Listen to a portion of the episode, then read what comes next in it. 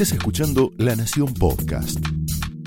A continuación, Willy Cohen analiza la actualidad nacional, el rumbo de la economía y el futuro del país en Somos Nosotros. Señoras y señores, muy buenas noches. Bienvenidos a Somos Nosotros. Bueno, finalmente se, impuso la realidad y eh, da la sensación de que también se empiezan a imponer las encuestas. Y por lo tanto, bueno, entre la salud y las encuestas, elegimos las encuestas. Ha habido un volantazo muy evidente del gobierno en materia sanitaria. Eh, ya se ha dispuesto y se ha decidido que no hay más cuarentenas extremas como la única alternativa para enfrentar la, crisis sanitaria, que por supuesto y por cierto sigue siendo extremadamente grave en la, en la Argentina. Se dispuso, sobre todo en el conurbano, abrir los comercios, abrir las escuelas y por supuesto el gobierno, como decíamos ya la semana pasada, apuesta a todo o nada a una vacunación masiva, en lo posible una vacunación militante en la provincia de Buenos Aires, pero claro, hay que asegurarse que estén las vacunas.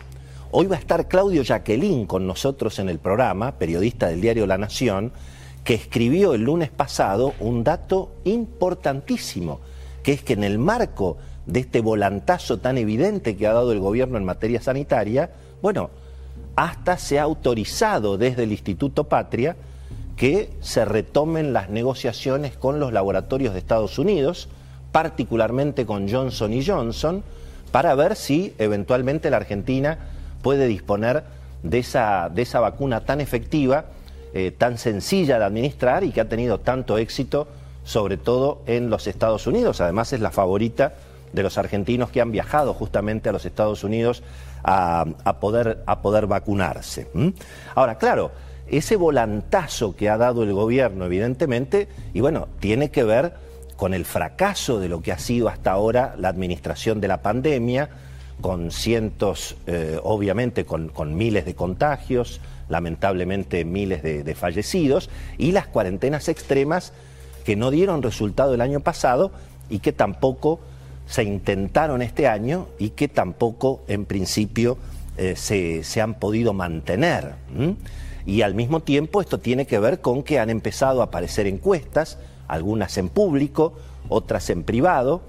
Em, dicen que la vicepresidenta Cristina Kirchner, me contó Beto Valdés, que hoy tiene muchísima información esta noche, me contó que Cristina está, bueno, casi peor que como estaba Mauricio Macri con Marcos Peña y Durán Barba, con el tema de las encuestas. Parece que está obsesionada Cristina ahora con las encuestas. Han llegado en ese sentido en números preocupantes, sobre todo en la provincia de Buenos Aires, donde el gobierno estaría empatando o incluso en algunos casos eh, con, menos imagen que la, que la oposición. Y esto obviamente encendió las alarmas, pero claro, en esa, en esa decisión de tomar el control finalmente operativo ya del gobierno, de la campaña electoral, irrumpe Cristina, y una de las preguntas que a mí me va a interesar formularle hoy a Beto Valdés, a Claudio Jacqueline, a Cecilia Bufflet, bueno, es si esta irrupción de Cristina termina sumando o restando votos para el oficialismo. Por supuesto que clarifica las cosas, pone en definitiva las cartas arriba de la mesa y resulta muy interesante en términos del corto plazo y también del mediano plazo para la Argentina. Finalmente la campaña electoral es, bueno, el vamos por todo. Ahora incluso amenazando con eventualmente estatizar la clínica o el sanatorio donde la clase media se atendió toda la vida y donde al mismo tiempo ha puesto plata toda la vida la clase media para sostener ese, ese sistema de salud.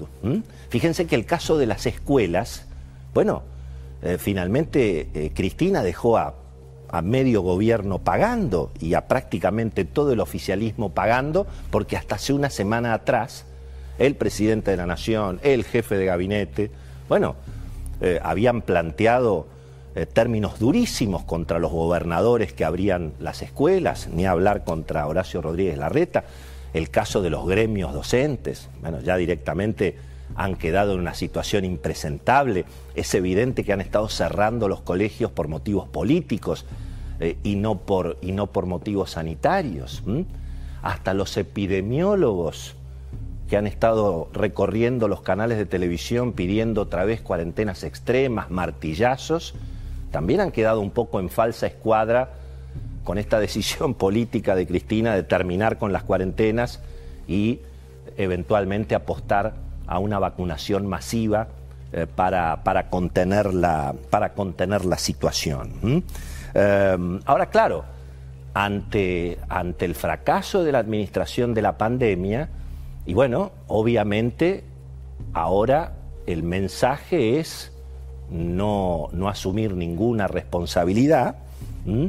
La hemos visto eh, a Cristina otra vez entonces acusando al sector privado, acusando a la medicina eh, privada del colapso sanitario, que por supuesto es mucho más grave en el sector público que en el sector privado, eh, y amenazando bueno, con estatizar o con mayor intervención en el sistema de salud, que insisto, eso es una es prácticamente una estafa contra 20 millones de argentinos, porque digamos, ¿cuál es el pacto implícito en el sistema privado de salud?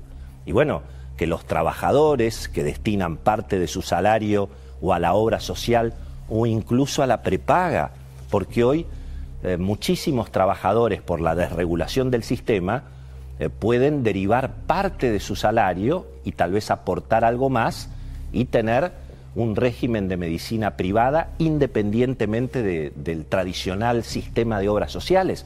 Pero todo eso se ha construido con el aporte del sector privado, de los trabajadores, de los que voluntariamente han pagado 100, 200 dólares por mes a lo largo de 20, 30 años. Insisto, ¿cuál es el pacto ahí? Y bueno, que la gente cuando es joven paga la cuota de la medicina privada y en general la usa cuando deja de ser joven, cuando, es cuando hay que tener más operaciones, más internaciones, en general cuando uno va llegando al final de su vida.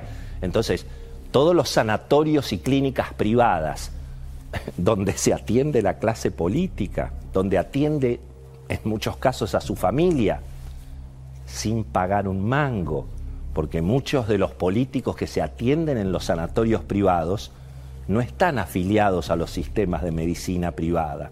De modo que se atienden gracias a la plata que ha puesto los trabajadores, la gente que ha cotizado al sistema de salud.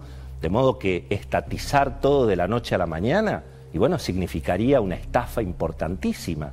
Y además un ataque a la clase media que yo vuelvo a repetir, ese es el plan para ganar las elecciones. Eh, fíjense que Cristina tuvo que dar el volantazo porque estaba quedando ella como la responsable de cerrar los colegios, ella y Axel Kisilov, de impedir la llegada de las vacunas de Estados Unidos.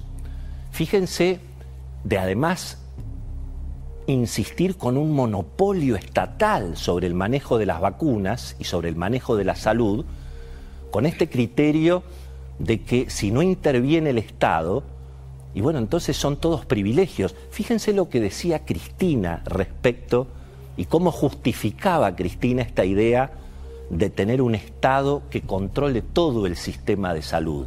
Lo decía de esta manera allí en La Plata jóvenes por la libertad, pero no por la libertad propia, por la de los demás, que es la mejor libertad, la libertad de los otros, porque libertad para mí y que se jodan los demás no es libertad. No, no, no, no, no. Libertad para mí y que se joda el resto no es libertad, que le vayan a contar a otros con esa libertad.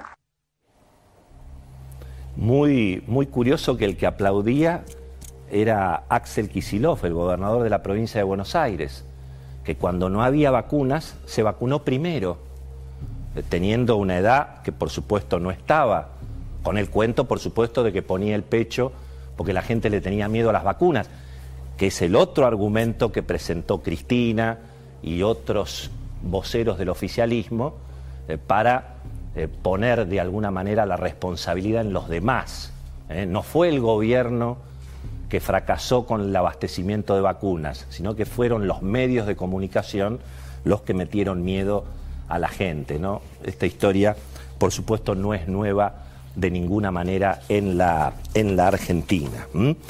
Em, es interesante el debate, lo vamos a plantear hoy, ¿no? El vamos por todo es la campaña electoral, eso es lo que ofrece, nunca pasó. Hasta ahora, históricamente, Cristina en las campañas electorales se abuenaba, se llamaba silencio, ahora irrumpe fuertemente, como irrumpió el otro día, incluso gastando su crédito político para salvarlo Axel Kisilov. ¿eh? Eso lo va a explicar muy bien ahora también eh, Beto Valdés, ¿eh? con un equipo económico que, bueno, hoy tuvo algún alivio relativo con el número de la inflación. Veremos si eso alcanza, porque en general en los sondeos de opinión también se observa que el problema no es solamente la crisis sanitaria, sino sobre todo la crisis socioeconómica. Mientras tanto, el gobernador de la provincia de Buenos Aires sigue cerrando las escuelas, pero en este caso de los municipios opositores. Se da una situación realmente increíble, que yo tampoco creo que colabore mucho en la campaña electoral del oficialismo.